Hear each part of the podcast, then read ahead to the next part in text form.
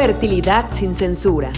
Todo para conocer más sobre nutrición, sexualidad y fertilidad. Fertilidad sin censura es presentado por Advanced Fertility Center Cancún. Hola, soy Eduardo Espadas, ginecólogo obstetra y biólogo de la reproducción en Advanced Fertility Center. Para mí es un gusto saludarles. Y hoy le vamos a hablar del tema de adopción de embriones. Y bien, ¿de qué se trata esto? Hay parejas en las cuales la mujer por algún motivo, por ejemplo, ya no tiene reserva ovárica, ya no tiene óvulos que utilizar para poder ser fecundados, poder hacer embriones y tener un embarazo con sus propios óvulos. Entonces, una de las opciones que pueden tener es adoptar embriones. ¿Por qué puede dejar de haber óvulos? Bueno, por edad es una de ellas porque tengan, se acabó su reserva ovárica. Eso puede pasar entre los 35 y los 55 años. Es más común que aquí en México sea eh, a partir de los 50 años. Pero bueno, la opción también, si hay alguna alteración genética, por ejemplo, en, la mujer, en la que le impida utilizar sus óvulos para tener un embarazo, bien, la opción es la adopción de embriones. ¿De qué se trata esto? De que, por ejemplo, una pareja que ya tuvo los bebitos que quería por medio de reproducción asistiva y le sobran embriones, bien, pues una opción para estas parejas es decir, bueno, en lugar de que estos embriones se queden ahí almacenados de por vida en un banco de embriones o de que no se utilicen nunca, bien, pues los dan en adopción. A veces ponen algunas condiciones para esta adopción, pero la mayoría de las veces esa, esa donación de embriones es altruista. Y bien, entonces esos embriones están guardados en un banco de embriones. Y las parejas que no pueden tener bebitos, bueno, pues pueden optar para no solo todo un tratamiento de reproducción asistida, obtener óvulos, óvulos de donante, este, fecundarlos y demás. Bien, pues pueden decir, bueno, yo ya nada más quiero adoptar un embrioncito, que puede ser con o sin estudio genético e-, ese embrión. Pueden saber o no el sexo de ese, de ese embrión.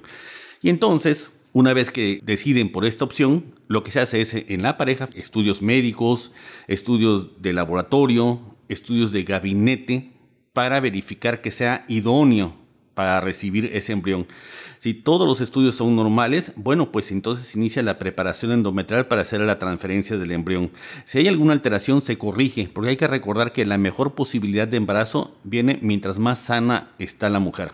Entonces, una vez que está listo, que se hicieron los estudios, que se dieron los tratamientos pertinentes, que se dio complementación con un ácido fólico para mejorar el estado de salud, para mejorar eh, la implantación del embrión, bien, comenzamos en algunas ocasiones, cuando no hay óvulos ya, a dar medicamentos como estrógenos para hacer que el endometrio crezca, que tenga las características adecuadas y después comenzamos con la progesterona, imitando un ciclo normal de mensual en la mujer.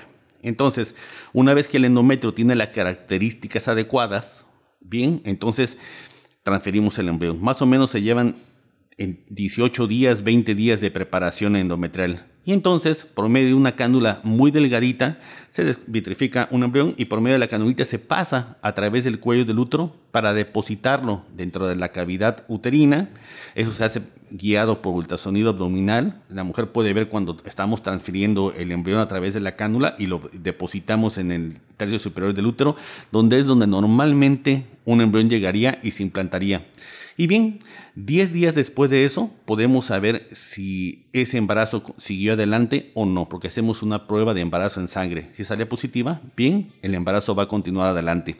Recomendamos transferir un solo embrión por vez. ¿Por qué? Porque es siempre mejor llevar un embarazo único. La mujer está hecha para llevar un bebito por vez que llevar un embarazo gemelar. Sin embargo, se pueden transferir también dos embriones. Por ejemplo, adoptar gemelitos. Eh, que puede pegar un solo embrión, pueden pegar los dos, y a veces hasta se divide uno y llegan a ser tres, aunque eso es sumamente raro, es en un mil.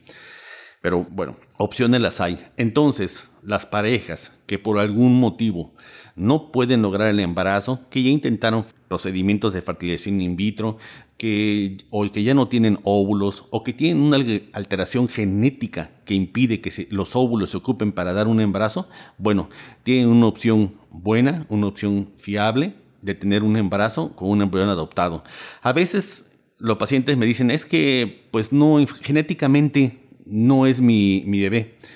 Biológicamente sí, porque se lleva dentro del útero. La mujer lleva el embarazo como cualquier otro embarazo. Y además, hay que recordar que el embrión tiene, eh, son células madre y tienen una información dentro de sus cromosomas, una información genética que se prende o se apaga de acuerdo al ambiente. Entonces, la mamá, la que va a llevar el embarazo, le va a dar ese ambiente a ese embrión para el desarrollo y va a decidir esto, qué genes se prenden o apagan. Así que a final de cuentas, ese embrión va a tener una carga única genética dada también por la mamá, o sea, por la persona que lleva el embarazo.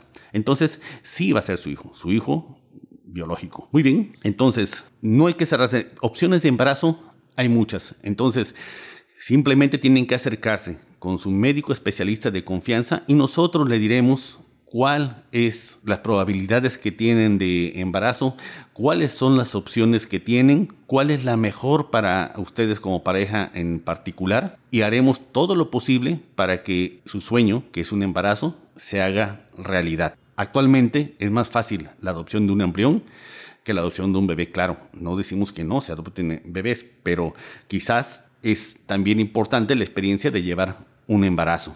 Muy bien, pues me dio gusto saludarlos. Cualquier duda que tengan se pueden comunicar con nosotros. Yo soy el doctor Eduardo Espadas, ginecólogo obstetra y biólogo de la reproducción. Bueno, pueden mandarme mensajes también aquí a, la clínica y con gusto pues les responderé las dudas que ustedes tengan. Muchas gracias, saludos. Fertilidad sin censura. Hablamos en cada emisión sobre nutrición, sexualidad y fertilidad Temas de interés que tú necesitas, presentadas por Advanced Fertility Center Cancún.